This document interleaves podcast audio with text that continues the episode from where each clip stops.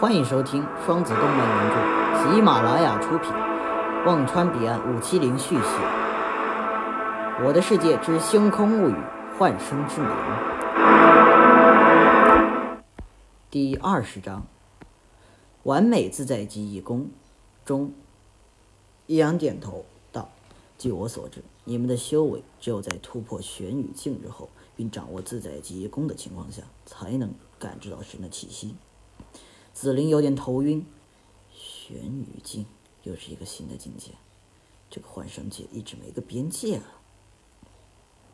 暗处，几道模糊的人影盯着异阳众人，一个虚幻的声音道：“那个人类看样子并无修为，但却能轻易挡下血压的攻击。确实，这个人的修为根本无法观测，连威压和灵力波动都没有。还有一点，那个人……”刚刚用的是什么功法？全身都是热气，修为却没变，但气息横跨了三个修为境界，直接达到了魔影境后期后阶。赤羽大哥，动手吗？杀！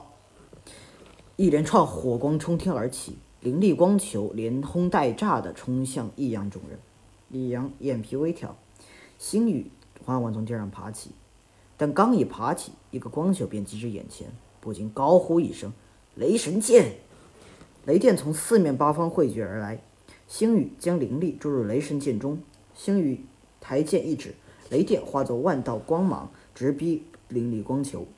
紫菱一声大吼，再次开启自在记忆功，热气滚滚而动。紫菱冷然：“深邃的秘技，自在记忆功，看招！”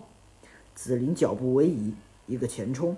径直向着迎面而来的四名灵师，赤羽率先出手，紫菱轻描淡写的闪躲着，另外三名灵士也相继出拳，但根本没碰到紫菱一根毛发。